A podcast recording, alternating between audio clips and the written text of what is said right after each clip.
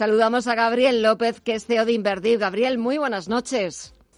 Buenas noches, Gema. ¿Qué tal eh, la Pascua? Pues eh, la Pascua, bien, muchas gracias. Eh, ya de vuelta a la normalidad, a la actividad normal, con todos los mercados en pleno funcionamiento, con la bolsa norteamericana sin perder de vista esos últimos máximos históricos. Es verdad que hoy estamos viendo unas ligeras caídas, pero apuntando de nuevo hacia máximos. Mañana conoceremos las actas de la última reunión de la FED y un poquito qué pinta tiene todo esto. Bueno, yo creo que es, es, es impresionante, ¿no? El, Fondo Monetario Internacional revisando al alza el crecimiento eh, para Estados Unidos, para China, para la India, para Europa, eh, en la media eh, de crecimiento para este año en el mundo será del 6%. desafortunadamente, algunos países emergentes la han revisado la baja, pues un poquito marca el camino, ¿no? Y, el FMI normalmente eh, suele ser cauteloso, así que podemos tener un crecimiento mayor.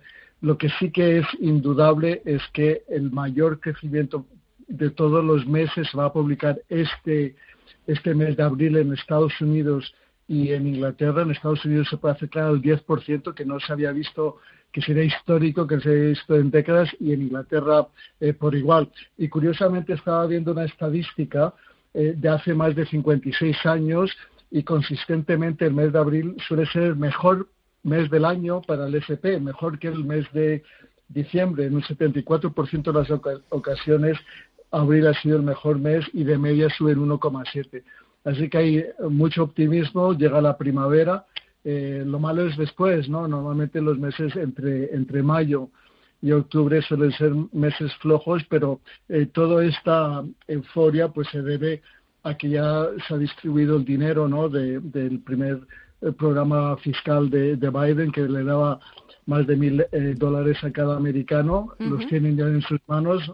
Bastante de ellos lo están invirtiendo, otros lo están ahorrando y después está este plan de infraestructuras que lo que garantiza es un crecimiento económico medio entre el 1 y 1,5% para los próximos 10 eh, años. Así que es muy buena señal. Eh, aquí en Europa también los datos económicos están siendo muy buenos. El, PMI que se publicó el viernes, eh, el jueves, perdona, fueron datos mejor de lo esperado. En los datos de empleo en Estados Unidos el viernes también mejor de lo esperado. Así que los datos económicos y esta revisión al alza pues da mucha confianza y se refleja, por ejemplo, en el índice de la volatilidad, que sorpresivamente está cotizando por debajo del 20 y ya desde hace varios días. Así que es una muy buena señal y también otra señal también eh, todavía mejor es el 10 años americanos, ¿no? que llegó a estar en 80 y ha retrocedido unos 60 y eso es una buena señal puesto que el coste del dinero es menor, también es buena señal para los mercados emergentes.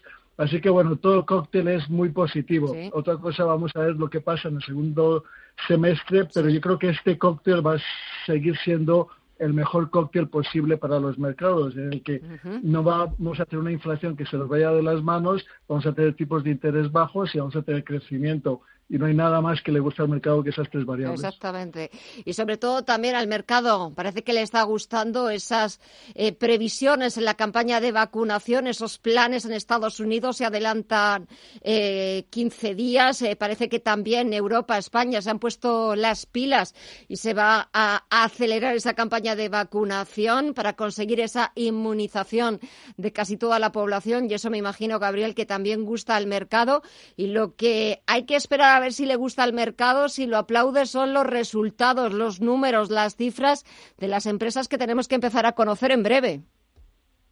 Sí, el próximo miércoles de la semana que viene empiezan los bancos, sobre todo americanos, a publicar resultados. Hemos tenido hoy un susto de Credit Suisse que ha tenido que declarar unas pérdidas eh, gigantescas, pero el resto de los americanos, los bancos de inversión principales, ¿no? Goldman Sachs, Morgan Stanley y JP Morgan parece ser que han controlado muy bien eh, este riesgo. Así que seguramente van a publicar datos eh, muy buenos, eh, no solo por el trading, sino también por, el margen financiero. Así que yo creo que vamos a empezar bien la temporada de resultados y que seguramente se, se, va a revisar al alza.